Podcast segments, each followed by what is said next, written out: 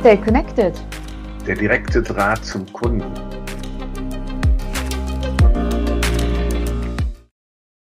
Hallo Thomas. Und schon sind sieben Wochen vorbei und unsere Reise durch die Welt der Kundenkommunikationssysteme kommt zum Ende.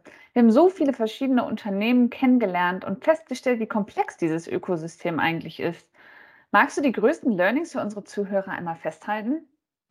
Hallo Alena. Ja, unglaublich, wie schnell die Zeit nun vergangen ist. Wir haben zu so vielen verschiedenen Themen etwas gelernt, aber ich werde mich mal daran versuchen, die wichtigsten Learnings zusammenzufassen. Wir sind vor allem drei Aspekte besonders in Erinnerung geblieben. Ich glaube, eines der wichtigsten Learnings aus dem Podcast ist, dass ein CRM-System nur dann nützlich ist, wenn auch die Kommunikationsstrecke zum Kunden gut funktioniert. Ansonsten bleibt es wie ein Swimmingpool ohne Wasserversorgung und schafft damit nicht wirklich den Nutzen, der üblicherweise mit der Einführung eines CRMs verbunden ist. Ein weiteres Learning aus den Beiträgen war für mich, dass man sich zuvor konkrete Gedanken zur Strategie machen sollte. Was sind die Kriterien der Servicequalität, die messbaren kleinen Ziele in Richtung des übergeordneten Ziels der Kundenzufriedenheit?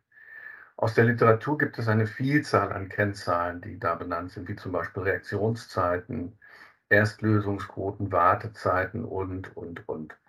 Von denen mögen manche sinnvoll sein, manche jedoch eher nicht. Aber wesentlicher Punkt ist, wenn ich nicht weiß, in welchen Bereichen ich meine, mich verbessern zu müssen, dann ist es auch im Endeffekt egal, wie meine IT-Unterstützung aussieht. Dann ist Servicequalität Zufall und darüber hinaus habe ich auch keine objektiven Kriterien, um überhaupt nachprüfen zu können, ob mein Service denn besser geworden ist. Ja, und dann gibt es äh, aus meiner Sicht noch ein drittes Learning. Das ist meines Erachtens das Wichtigste, dass man halt viel falsch machen kann. Die beste Investitionssicherung ist immer die, jemanden an Bord zu haben, der Ahnung hat. Wenn man mal vergleicht von einem erfahrenen Kapitän zur See, stammt der Spruch, einen Lotsen an Bord zu haben, ist teuer, Teilen an Bord zu haben, aber teurer. Und ich denke mal, das gilt hier auch für uns. ja, okay, das leuchtet auf jeden Fall ein. Und ich glaube, da spannen wir auch gerade einen ganz guten Bogen, weil von einem Unternehmen haben wir ja bisher noch nicht so viel gehört. Und dabei ist das unser eigenes. Welche Rolle würde denn Bearing Point in dem Ökosystem der Kundenkommunikationssysteme einnehmen und welchen Mehrwert können wir anderen Unternehmen dadurch bieten? Ja, Alena, da hast du natürlich völlig recht. Es ist legitim, auch über uns und unsere Leistungen zu sprechen bei Bearing Point. Immerhin verdienen wir an der Beratungsfront unser Geld. Eine unserer Kernleistungen ist, wie in diesem Bild mit dem Lotsen, das betroffene Gebiet gut zu kennen und dort gut navigieren zu können. Damit meine ich insbesondere auch die Prozesse und die Organisation in den von uns beratenden Industriesegmenten. Durch unser Know-how, wie das Geschäft dort gemacht wird, sind wir nämlich in der Lage, bewerten zu können, wie der Bedarf kurz-, mittel- und langfristig aussehen wird. Damit wären wir aus dem Bereich der Strategie und Beratung und Entwicklung.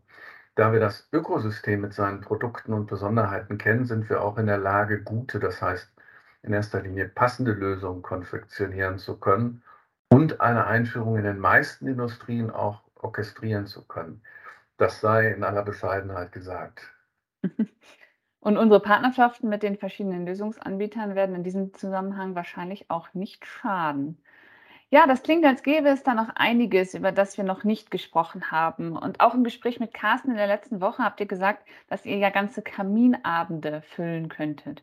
Wie geht es denn nun weiter hier mit unseren Podcasts? War es das jetzt oder kommt da noch was? Ja, wir bleiben natürlich am Ball. Dafür sind die Themen und die involvierten Sprecher einfach zu interessant. Und es wird eine Fortsetzung der Podcast-Reihe geben, allerdings in einem geänderten Format. Wir wollen zukünftig tiefer in die Themen eintauchen.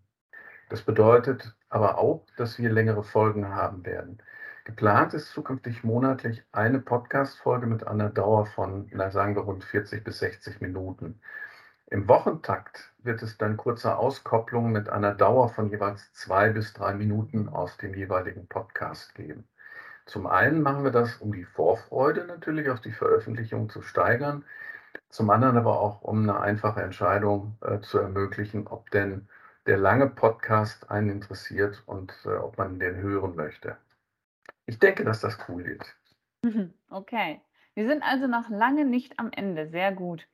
Dann sage ich schon einmal vielen Dank an dieser Stelle an Carsten, Verena, Thomas, Björn und Jens für eure Zeit und eure spannenden Insights und verabschiede mich an dieser Stelle nicht mit einem Tschüss, sondern mit einem bis ganz bald. Ganz genau. Und dem kann ich mich nur anschließen. Vielen lieben Dank an alle Speaker und natürlich auch an alle Zuhörer. Und wir sagen bis, bis bald. bald.